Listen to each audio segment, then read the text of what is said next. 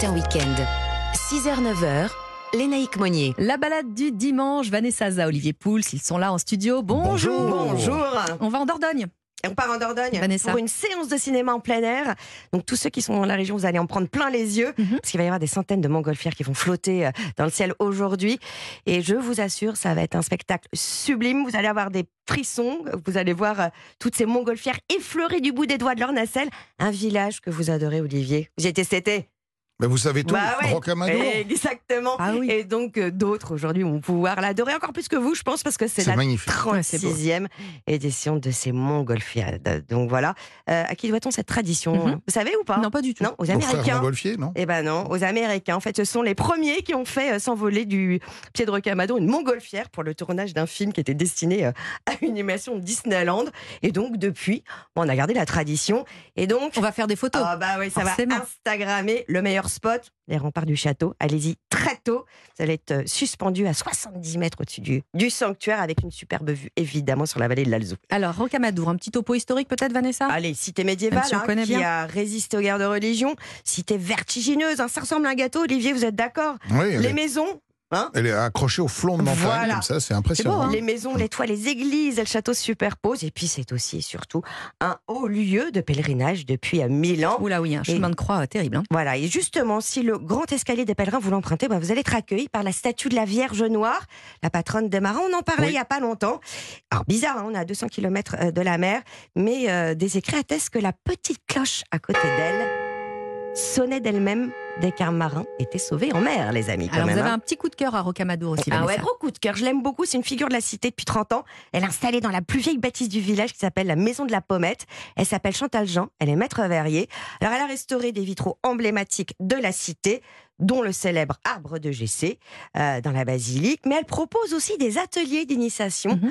euh, de 4 heures, mais aussi des stages à la semaine de 30 heures. Elle reçoit beaucoup de, gens. Il y a beaucoup d'Américains qui viennent. Ils sont fans. Euh, ça se passe dans son atelier Roca Vitro. Olivier, relevez vos manches. Voilà le travail qui vous attend. Ça peut être le vitrail au plomb ou le vitrail au cuivre. La surface de ce vitrail, c'est maximum un quart de mètre carré. Donc c'est l'apprentissage, euh, la conception d'un dessin, la coupe du verre, le montage, la soudure, euh, la finition, et voilà. Et l'œuvre euh, ben, repart avec celui qui l'a conçue. Voilà, ça vous dit ou pas? Bah ouais, ça Oui. nous dit, on va, do- on va loger Oui. où? Bah, oh, bon, bah alors on va tout de suite loger. on prend notre vitrail sous la main, la maison Balmel à Grama. C'est à, à 20 minutes de Rocamadour. Alors, Super on fera aussi des bons restos, évidemment, à Rocamadour. Olivier, on va un peu char- on charge un dans petit le peu. coin, bien ouais. sûr. ouais. Et comme vous êtes avec nous euh, pour une recette un peu plus exotique, on va Ouais. se remettre au, au régime d'Okinawa, hein, un truc un peu plus light, On un va peu plus partir au japonais. Japon. Oui. Alors pas de magret de canard, de confit ou de foie gras. On va, euh, S'il vous on va, plaît. on va travailler une recette, euh, une préparation, une cuisson, une marinade japonaise qu'on appelle le tataki. Ouais, Alors, c'est bon, hein. ouais, c'est Ouais, délicieux et ça peut se, se décliner euh, avec euh, différents produits. À l'origine, c'était du thon. Oui. Et euh, on, on- alors euh, l'inventeur de, de, de cette de cette préparation, c'est un samouraï au 19e Ah. siècle. Sakamoto Ryoma. Et euh, l'idée était de, de, de cuire en réalité euh, de manière assez superficielle et très rapide à la flamme, parce que ça se faisait à la Ouais. flamme, les morceaux de thon avant de les faire mariner. Et c'était pour des Ah. raisons probablement hygiéniques. Hygiénique. C'est que le thon, euh, bah, Ouais, évidemment, sûr, on fait euh, voilà, on fait très attention. Et donc le fait de le, de le, de le flammer rapidement comme ça et de, le, de, de lui, de lui apporter beaucoup de chaleur, bah, ça permettait de le consommer dans- de manière un petit peu plus euh, sécure. Alors le secret, c'est donc de saisir d'abord bien la viande ou, Ou le, le temps, on peut poisson. faire les deux, ouais, d'accord. On peut faire ça Mhm. avec du bœuf, ça marche Mmh, extrêmement bien. De garder évidemment le cœur accru et puis de réaliser une marinade. Alors, je vais vous donner euh, les règles pour le réaliser si vous avez envie de faire un. Ah oui, tataki ce midi, ce soir ou dans les jours qui viennent. Donc du thon ou du bœuf, un morceau de filet de bœuf par exemple, ça, ça marche euh, aussi très bien. On va le, le, le- vraiment on fait chauffer la poêle très fortement Mhm. avec euh, un tout petit peu d'huile neutre, hein, pas d'huile d'olive, prenez une huile d'arachide neutre et vous le roulez tch, tch, tch, tch, tch, comme ça, c'est bien le bruit de la viande qui roule. hein. Euh, vous, le roulez dans cette poêle bien chaude pour, pour voilà, créer une petite croûte, Une mais il faut croûte, vraiment que l'intérieur reste cru, ça c'est très important.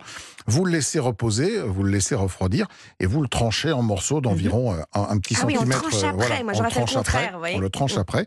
Et ensuite, eh bien, on va préparer cette petite marinade. Alors c'est du vinaigre de riz, Ouais. de la sauce soja, Tout ce qu'on peut trouver dans nos placards. de l'huile de sésame, évidemment, euh, un petit peu de gingembre haché. Ouais, Euh, moi, je rajoute de la coriandre. Mhm. Ah Et ouais. puis, on peut, oh, je vous conseille aussi de mettre des graines de sésame. Ouais, Alors, ça, c'est bien. Dans certaines versions, d'ailleurs, on, on- on- on- On l'enrobe. on met les graines de sésame avant, on les enrobe. Alors, il faut savoir qu'à ce moment-là, les graines de sésame vont avoir tendance parfois à brûler un petit peu. Mmh. Donc, si on a des graines de sésame qui sont déjà torréfiées, on peut les rajouter comme ça. Après, d'accord. Exactement. Et puis, cette marinade par-dessus.